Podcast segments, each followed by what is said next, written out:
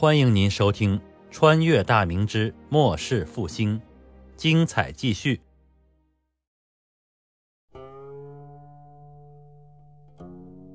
杨明胜开口劝道：“东翁，此次巡抚大人携皇命而来，这是大义所在，师出有名。初来粤语，便遣将数百里，袭杀山阴巨寇整齐王。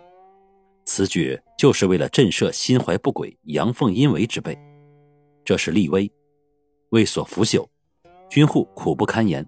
巡抚大人借机整顿，挽军户于水火之中，此为民心所向。谁要是阻挠此事，不仅是巡抚大人所代表的朝廷，还有手下的强悍之官军，就连卫所军户也绝不会答应。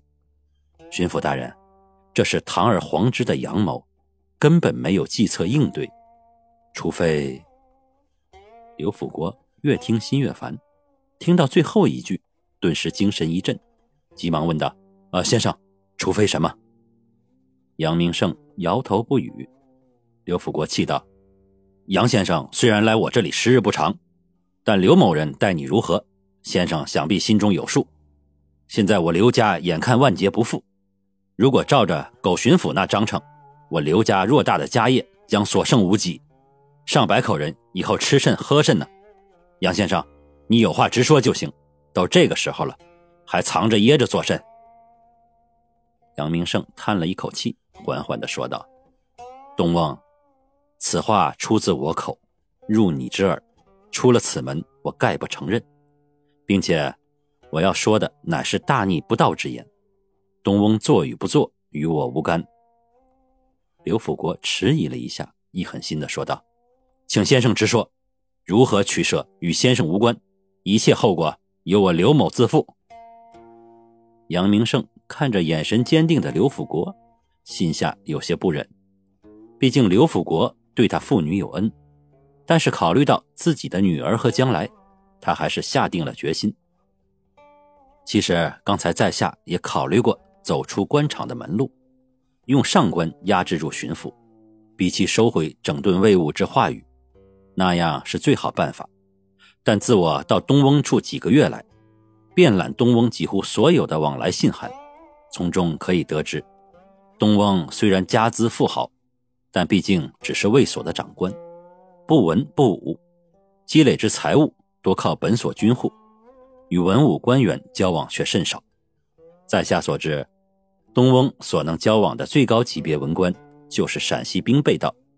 这是因为其手中掌握着朝廷下拨卫所的钱粮之故，东翁才与之交好，就算是东翁的顶头上司吧。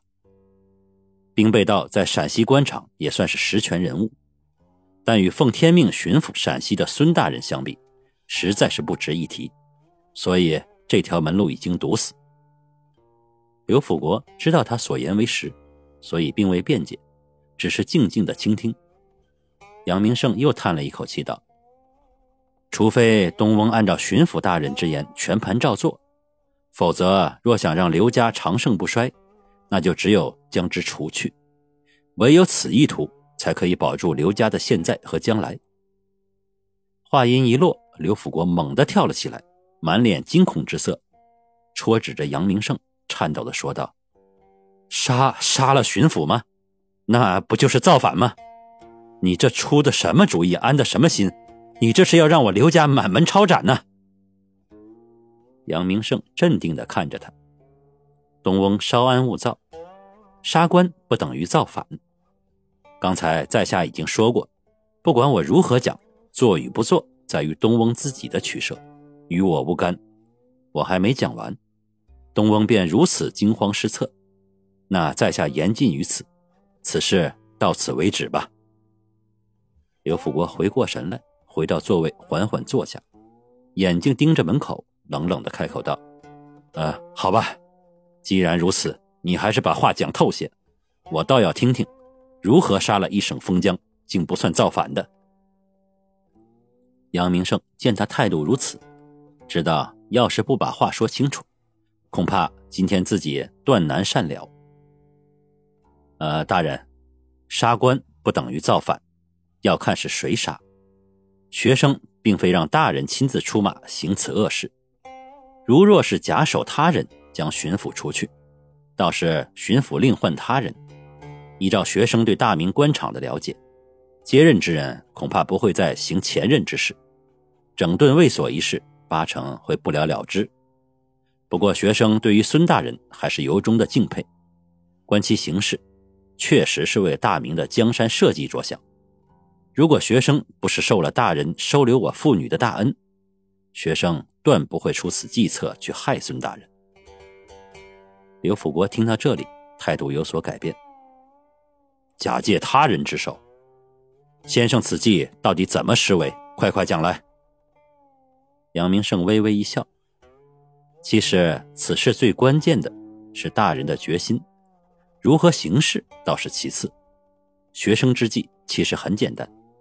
现下大人就要做好充足的准备，等快到巡抚所定的期限之时，大人假口属下众将官不愿意按照巡抚所定之章程行事，聚众闹事，自己已经弹压不住，请巡抚大人亲来，以便设伏于众。不出意外的话，为了自己的权威不被蔑视，巡抚大人肯定会来的。大人组织好手下的亲信，人越多越好，造成局面的混乱。倒是假戏真做，围攻巡抚。不过巡抚大人的标营彪悍异常，不可力敌。大人此时挺身而出，假意掩护，将巡抚带入自家的宅院后门关闭，以此把巡抚与其亲卫分割开。这时巡抚身边即便还有护卫，也不会很多。大人事先在宅院内备好精锐家丁，一举将其击杀后，趁机打开院门。放一众闹事之人进宅，大人手下家丁趁乱走掉，大人也因受伤昏迷倒地。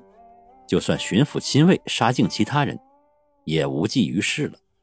况且大人为护卫巡抚身受重伤，以后就算朝廷追究起来，也与大人无干了。何况依照我朝的惯例，遇事拖延推诿，朝廷真的要派员调查，也会耗费大量的时日，结果也往往是不了了之。还有就是西安前卫和后卫的有关人等是否也要参与，那就是大人自己的事情了。在下心中所想已全盘讲出，算是报答大人收留我父女之恩。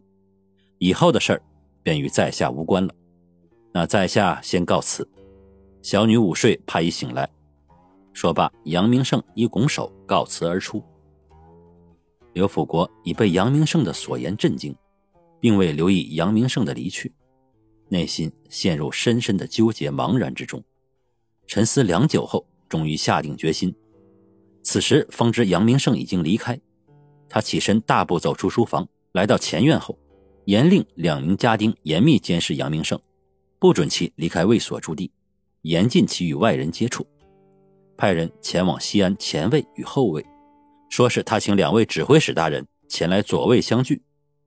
安排好这两件事后，刘辅国才去内院用餐歇息。